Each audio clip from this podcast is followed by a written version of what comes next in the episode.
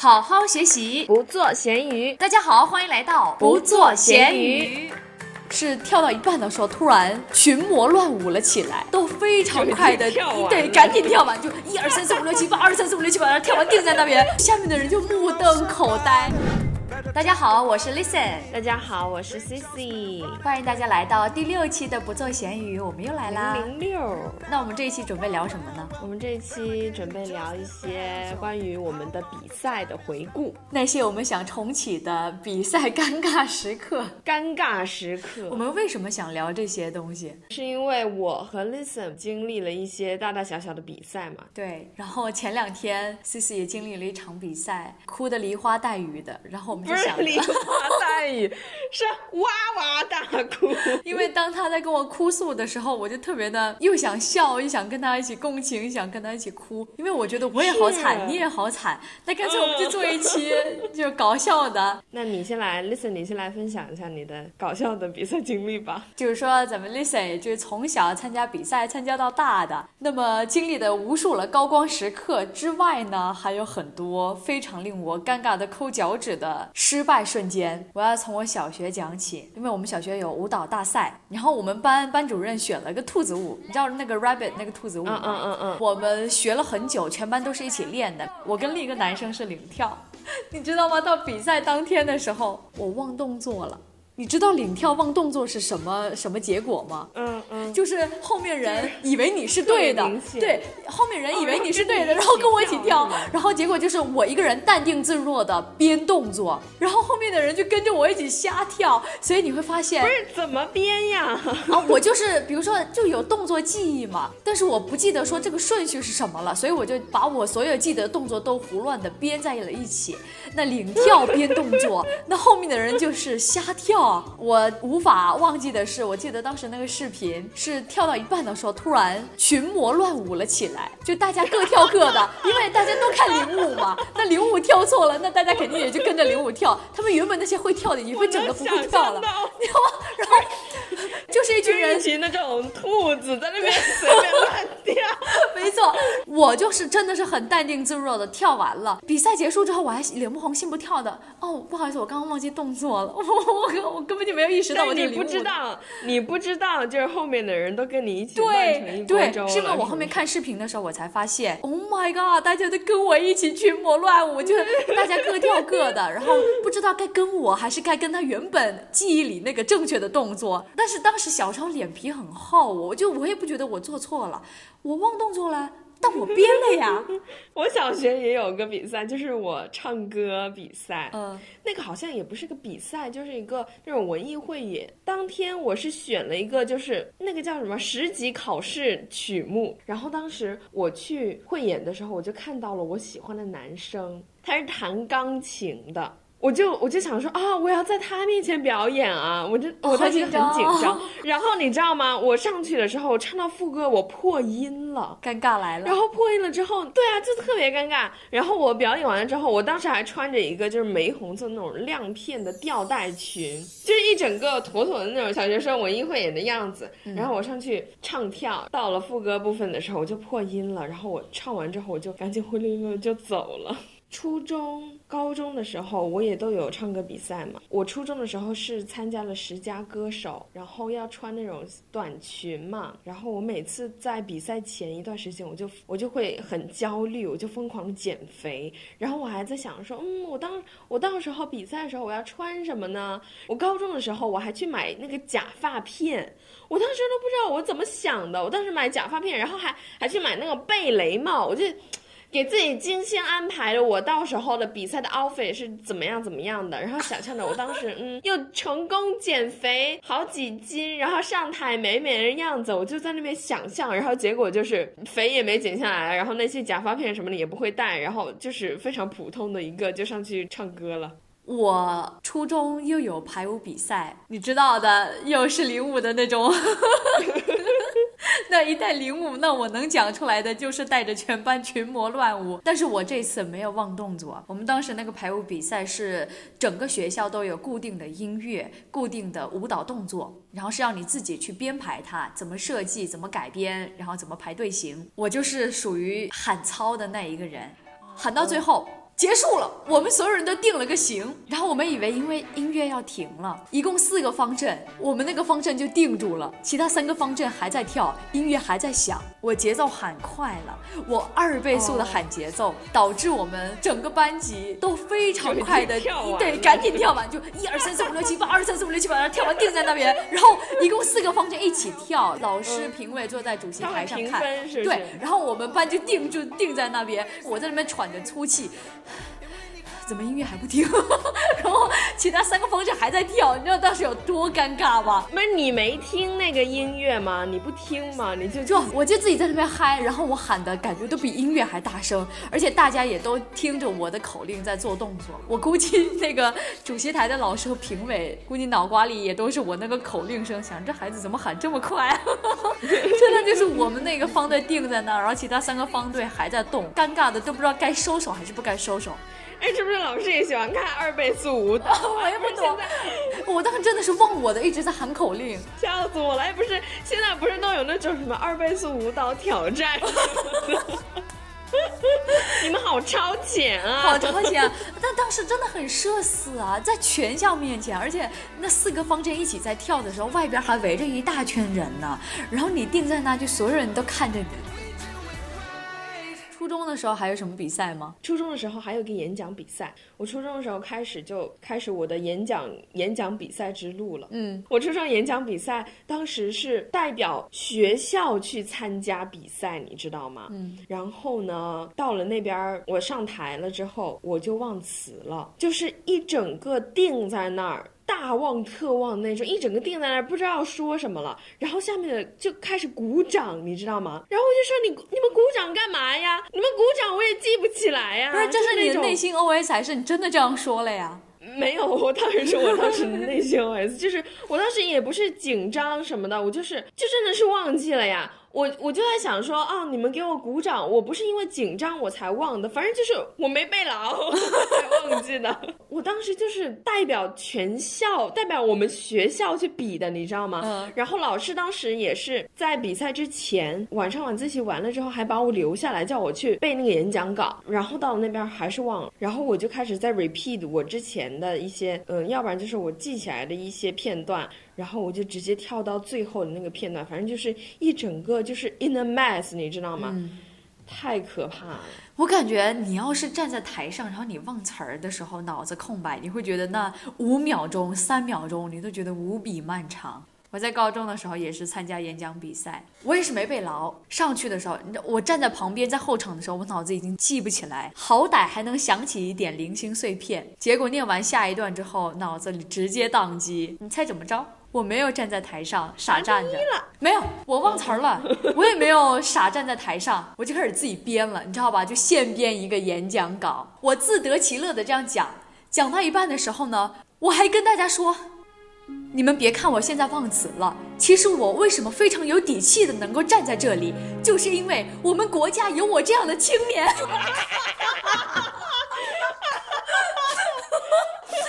你知道吗？当时就是爱国主题的演讲，我忘词儿了。然后下面的评委有老师有家长，然后全部下面的人就目瞪口呆。边边我就边走起来，就把舞台给我走满了。大家别看我现在忘词，那为什么我能够有底气的站在这里跟你们讲这些爱国的东西呢？正是因为哔哩吧啦哔哩吧啦，哇，义正言辞，简直了。然后他们越鼓掌，我越来劲儿。我觉得那是我人生当中即兴能力成功学。对。我感觉我那是我人生当中即兴能力达到顶峰的时刻，当时是这样子的，比艺考还对比艺考还即兴，然后哇，真的这在台上即兴给我编一个演讲稿，也没注意时间，五分钟的时间我超时了，大概超了二十几秒。我下来的时候，因为旁边有我的指导老师在帮我放音乐，他在那边点，因为那个音乐只有两分钟，他就一直从头帮我一直拉，哎，快快快完了就帮我再从从从头拉一遍，然后他下台的时候，要不然他就这样子看。着我，然后我下来，他抱了我一下，你好厉害呀！我当时都不知道他是在夸我还是在阴阳我，就觉得你你忘词的底气是这个国家，完了之后，有一个老师他跟我说，其实你现场表现很好，但是你就不应该说你忘词儿了这件事情。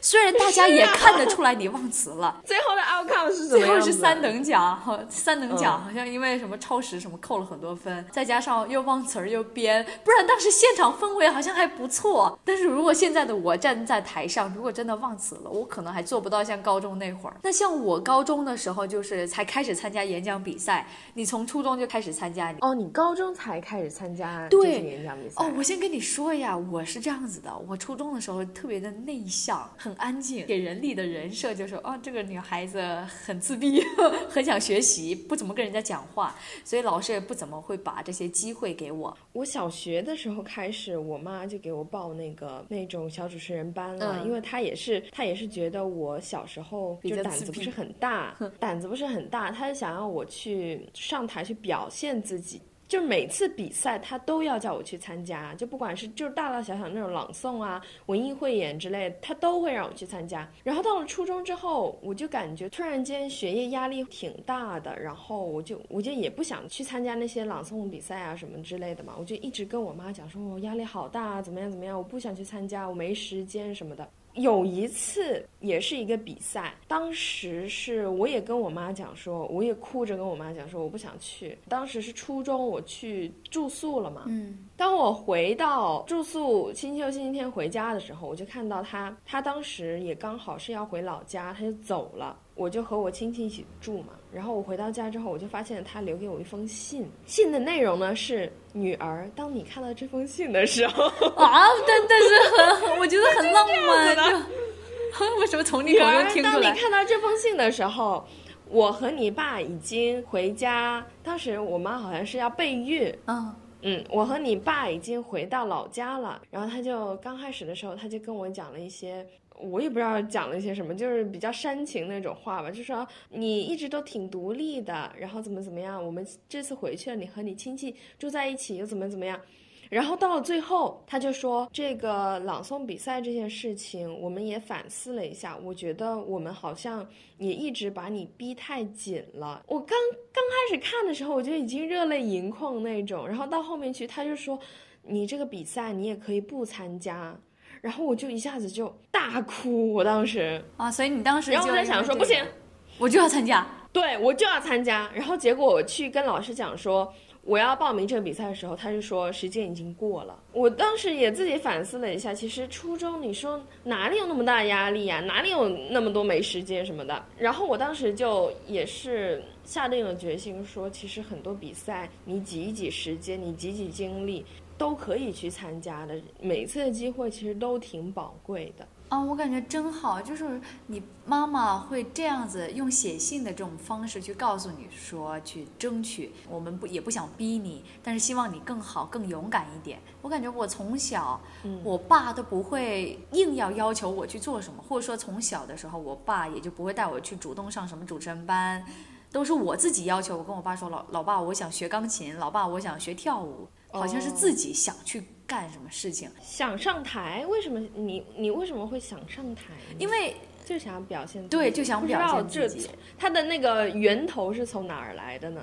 你这想法？那这样说的话，那那要追溯到幼儿园了。其实幼儿园的时候就有上去跳舞了。然后呢，小学的时候，因为小学我一二年级特别混，三年级我是不知道什么突然开窍了，就奋发图强，然后就竞选班长，那种人设好像就立在那边，就觉得你就是那种 leader，然后你就是要上台的。三四五六年级就开始竞选大队委，当上了大队长，然后老师就会给各种机会，像什么上台念什么几几班几几分卫生评比，哦然后国旗下讲话，就是有这种契机吧。所以我感觉到初中的时候，老师突然发现，哎，你这台风不错，会是小学的时候或者是幼儿园这样慢慢慢慢积累起来的。被你这么一说，我也想到了，我当时演讲是从我五年级开始，当时也是代表学校去参加的那种演讲比赛。嗯我当时就是小时候，我妈会逼我去上台比赛。真正的，如果你想要一个人去做什么，你想要求一个人去做什么的话，其实不是要去逼他，而是要给他自由。这样子的话，嗯其实他更愿意去做一些东西。对呀、但我感觉妈妈这个思想好前卫啊。就他到了后来初中了之后，我也没有怎么去接触这些主持了嘛。初中、高中的时候，我也没有怎么去接触主持。然后就是一些唱歌比赛什么的，我自己也也会想去参加主动的去报名了。他也没有说再去逼我去做这些东西了。其实我感觉我们讲了这么多比赛，但是印象最深的都是那些失利的，要么就忘词儿的、尴尬的瞬间，就那些比赛才会对印刻在我脑子里边儿。痛苦的东西真的永远是记忆最深刻。对，你看我提那些小学啊、初中啊那些顺利的比赛，真的是一笔带过，我甚至都不记得到底当时是怎么个演讲法。那你这一次不是参加那个外研社演讲？我也跟大家分享一下，就是一整个我参加外研社演讲比赛的这个经历。外研社英语演讲比赛，它是我参加的是网络赛事，我这次走到的是全国一百五十强。它那个赛制是这样子的，就是三十分钟之内你去抽题，然后即兴的去跟老师讨论，去破题，然后录视频上传。你要在三十分钟内完成这些东西。当时是学校也给我们每个选手都安排了一个特别的教室，然后还给我们配老师，他们线下都有老师来指导。就我的老师被隔离了，比赛开始前十分钟，我给我老师打视频电话，我就想说我们线上来讨论讨论这个题目要怎么破，怎么去演讲这样子。我打电话给他之后，他接起来，他就把他的手机拿到了厨房，他就把它架在那儿，他就开始哐哐哐哐的在那边煮饭了。他就说：“你演讲完之后来我家吃饭吧。啊，他不是被隔离”了吗？反正他就是开玩笑。对啊，他是开玩笑，然后他就一直跟我讲说：“C C，咱们不要紧张，就是该准备的都准备了，然后怎么怎么样就不要紧张什么什么的。”然后我抽完题目之后，我发给他，他也不知道，我也不知道为什么，他就开始拿着他手机就在他家里面开始走来走去，开始打转。关键是他走来走去，那个网络也不是很好，就有点卡卡的。我 我当时也是在那边想啊，这个这个题目要怎么破啊，什么什么的。然后他在那边也没有帮到什么，我当时也没有时间崩溃了。我当时就一心里就在想着我的那个题目要怎么去安排，我也没有怎么注意他。就是他刚开始他在那边煮饭，然后他走来走去，网络也卡卡的，他其实也浪费了挺多时间，十几分钟了。然后我就算了，不管他了，我就把他 老师挂了视频亮在那儿，哦我也没挂，我就亮在那儿，我就自己开始在那边想，嘴巴里面在那边 murmur，我就在那边自己练习了。他也没挂电话，他就一直在那边旁边看着我，然后我就在那边准备，准备完之后。然后我就把他电话挂了，我就开始用自己的手机在那边录视频，然后就上传了。录视频的时候怎么样了呢？我就忘词了嘛，当时就是脑子脑子一片空白，就心里面就是放空的。然后上传完了之后呢，我我也是放空的，一整个大放空的状态。然后我就收拾东西，我就走了嘛。然后回去的路上，我就给 Listen 打了个电话，我开始发疯，我就说哈哈哈哈，我我比赛比砸啦，什么什么的。然后到了宿舍之后，我就回忆了一下，我当时你知道吗？我们老师他还发给我了一个录屏，就是录的就是我备赛的时候的那个过程，就是我自己把它晾在那儿，然后我自己一个人在那边眉头有点皱的在那边自己在那边碎碎念嗯，对碎碎念的那个场景，哇！我看到的时候我就说，哦，我原来比赛是那个样子的，我也不知道当时我就是一心的想要去把这个稿子弄好，然后我也没有想说崩溃，我也没想说老师怎么这样子，时间来不及什么的，我就一心想着要把我这个比赛录好，就一下子就那个情绪就都上来了。当时回去的时候不是跟你连线了一下，就是发了发了会发了疯疯嘛，嗯，然后我就哭了。当时两个舍友都回来了，我也不好意思在他们面前哭，我就抽了两张纸到楼梯间大哭特哭，两张纸就是湿的透透的那一种。我当时也不知道我在哭什么，就是就是一下子是那个情绪，就是积压了好几天的那种情绪，就是我。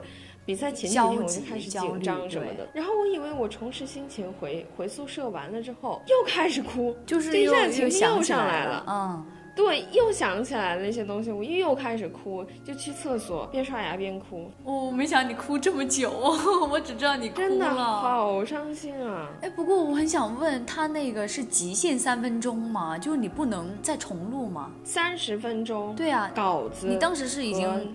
对，二十几分钟了是吧？对，然后我就只能录个两三遍，然后选最好的一遍就上交了，这样子。那你干嘛教那一遍顿了三十几秒的呀？就都顿呢。哦，我我已经在在那个矮子里面拔高个儿了。嗯，哎呀，不过我觉得老师，我觉得他还挺好的，就他还会帮你录屏，然后。就是你在比赛的时候，他就这样看着你，也也就不打扰你。对，就虽然说他虽然说他在煮饭啊什么的，没能为你提供什么帮助。在比赛之前，他也给我就帮我改稿子什么的。我说我说 Cici 是一个反射弧有点长的人，就你们可能平常听他在聊天的时候，会有一点点像树懒，就是说话慢慢的。对，我当时也跟 Listen 就是发说，树懒虽然说反应比较慢，但是他不是没有是没有。感情的，对，就我要是做错什么事情，我也不会当下去哭的。可能很多人都是这样子，都是等到结束之后，忽然某一点触发到了你的那个情绪，就决堤了。我当时未来金话筒大赛也是这样子，决赛第一天我不是就忘词儿了吗？然后我发现我忘词之后，我就会有很多的小动作，但是还有第二场的才艺啊。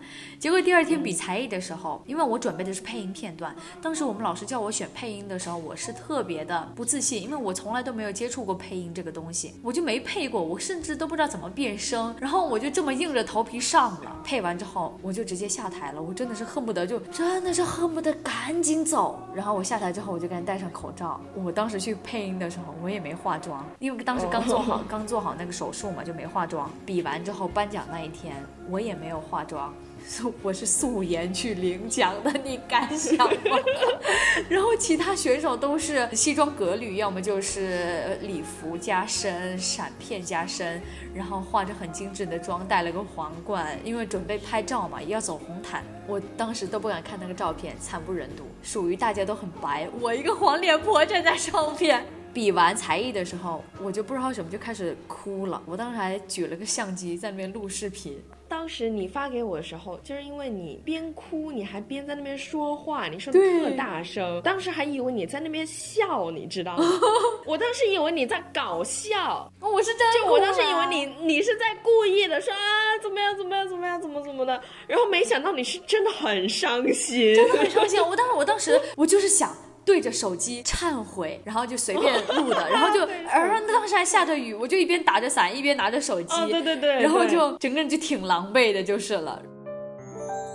我这边我还想分享一个，就是我的英语演讲的一个比赛的经历。我大一的时候，我去参也去参加了一个，好像是二十一世纪哦，我跟你一起参加的，那个不是外研社的，对二二十一世纪的那个比赛。然后我也是录了视频，上传了之后呢，就没声音了。嗯，当时也是我们学院发了获奖名单，一二三等奖是多少多少人，就没我嘛，我也不知道我大概的这个水平是怎么样的。当天晚上我上辅导员的课，辅导员他就突然。突然间就走到我下课的时候，突然间走到我面前，他说。Cici，你就差一名，你你演讲比赛就获奖了，下次继续努力。嗯，我当时特别震震惊，震惊的第一点就是辅导员竟然认识我，他也能关注到我说哦，我还差一名，然后他也给我鼓励，我当时就特别就特别触动，感动，对，特别触动。然后下一次比赛，因为我知道说，嗯，我还有一名，我就能拿奖了，那我下次再努一点，努力一点，我就一定能拿奖。嗯，自从那时候开始，我就有英语演讲比赛。我去去参加，就是各种外研社的。然后还二十一世纪演讲，我都去参加。你看现在我就进到了全国的一百五。然后当时那个设备啊、教室也都是辅导员帮我们安排的。比赛完了之后，就算说比砸了，我也就我也和辅导员就发信息，就表达我的感谢，就说大一的时候他都不记得，他这些东西可能就随口一说的这种东西，对于我来说就真的给我很大的一个鼓励，这样子的，我就记得很清楚。然后我就去感谢他，然后我也感谢了我的指导老师。是就是我们讨论这么多比赛的尴尬瞬间，真的是只有我们自己记得，或者是你跟很亲近的朋友讲了之后，我们可能会记得你当时的窘迫。所以我觉得这种尴尬的时候，你根本就不是事儿，然后你也没必要一直把它揪着，一直不放，把它当个笑话看看就行了。而而且我想的是，如果以后我要是有孩子了，然后他还能学我一样在台上即兴的演讲，然后即兴编舞，哇，我我回来我给他一个大拥抱，一个大大的 kiss，哇，you're 是 so 大夸特夸。对你太棒了，You're so talented，你还可以，你还可以即兴哦，你真是一个随机应变的小孩儿。我就觉得我小时候可能也是因为这样子吧。而且你你有没有发现，就是你即兴的时候，都是你比较小的时候，当时就是初生牛犊不怕虎虎那种感觉。是啊，我们你看我们越来越长大了之后，我们好像就越来越紧张，然后越来越 afraid of 去做一些即兴的东西了。是，我会发现我身边有很多的人，其实很多人能力都会比我强，他们的即兴能力也都比我强。但是为什么我能走到全国一百五？很大一部分原因就是我更努力，就是我不是最优秀的那一个，但是我要做最努力的那一个。就你稿子真是付出了很多努力啊。对我对那个背稿的时候，我会去跟老师沟通，嗯然后我会去自己去录视频，嗯，然后去上传。那其他人，有些人可能就是我不想参加这个比赛，我不想去写稿子。有些人写了稿子呢，他不会去拿给老师看，就可能稿子不行，或者是怎么样，他们的最后的那个视频录出来的结果就不是很好，就没有进。但是我进了，身边有很多人也是这样子，他们不想去参加这些比赛，而且我现在也是，就是有这个心理，就是说，嗯，有些人就人各有志嘛，有些人不想去参加比赛，那你就不不去参加，不想去参加比赛，你就去玩嘛，对啊你就去看书嘛，也都可以。但是我就是想要去参加这些比赛，我就是喜欢上台这种感觉，喜欢就是在每次准备的过程当中去不断的去找自己的问题，然后不断的去进步，我就喜欢这样子的感觉。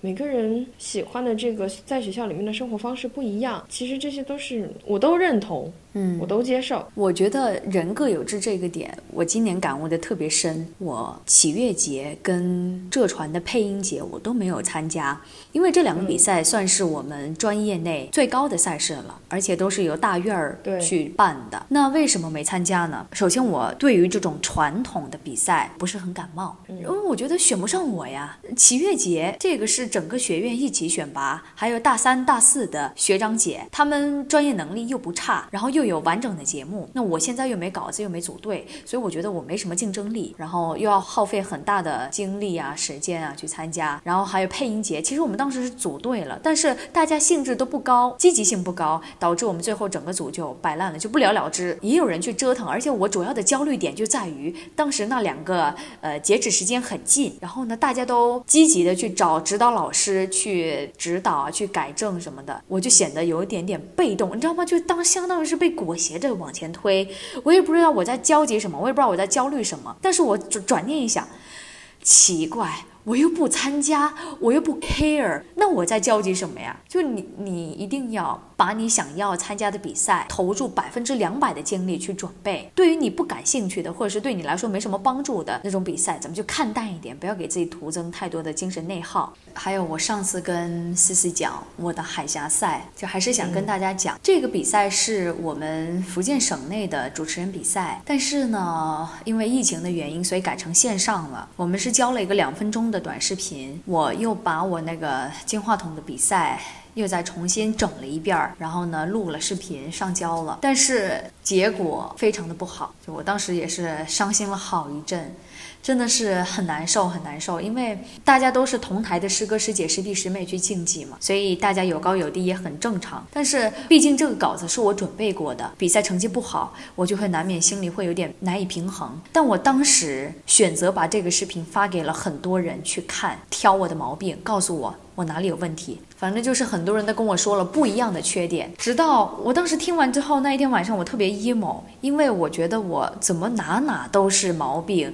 特别的艺考化，我的模拟主持怎么回事？怎么那么的板正，那么的差呀？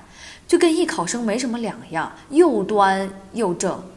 但我第二天我把这个视频发给我的专业老师去看之后呢，就是他会告诉我，你该肯定自己的地方你要看到，然后别人说什么你也不要全盘接收，每个人看法、每个人的标准不一样，他们对你的评判也就不一样。但是老师很喜欢你的主持风格，然后你的节目样态也是非常有 selling point，所以你要有肯定自己的那个点。我就没看到自己那些闪光点。后来我就把这个视频又自己看了好几遍，然后我就开始写反思。我觉得真的比赛就是这个作用，不一定要拿奖，不一定要得奖，你才证明你有多厉害。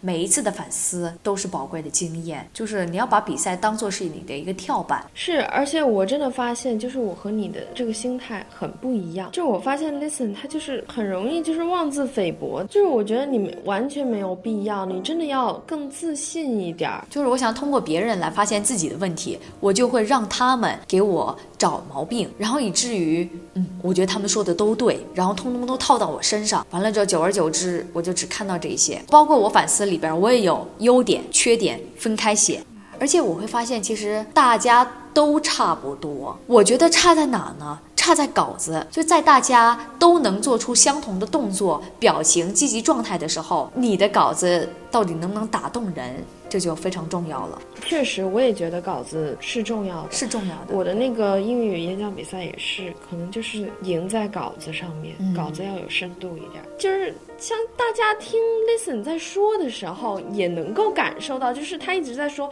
鞭策自己，然后我怎么这么烂，我就不会说我怎么这么烂的这种话，就是我不会说，我不会去责怪自己，说我怎么这么不好，我会说我这里做的不好了，我不会说我怎么这么烂，怎么这么不好，我这个态度和语气是不一样的，我会去发现，然后我会去改进，但是就不要真的不要去过度的去责备自己，就可能大家听 listen 在说。的时候也会感觉到 listen 消极点，就这种 personality，我觉得你你真的已经很优秀了，就是不要自己去妄自菲薄。我觉得我需要向你学习一下，就是咱们有问题就说那些问题的地方，好，这点我做不好，我就改这一点。我们分享这么多经验吧，也希望能够给大家一点点思考。就是我们人生还有很多场比赛要走，很多场比赛要一直磨练、锻炼自己。那过程呢，既要珍惜，然后也要百分百的努力，那结果肯定就不会差，是不是？在不断发疯、紧张、悲伤当中，去重振旗鼓，重振旗鼓，越走越远，然后越走越远。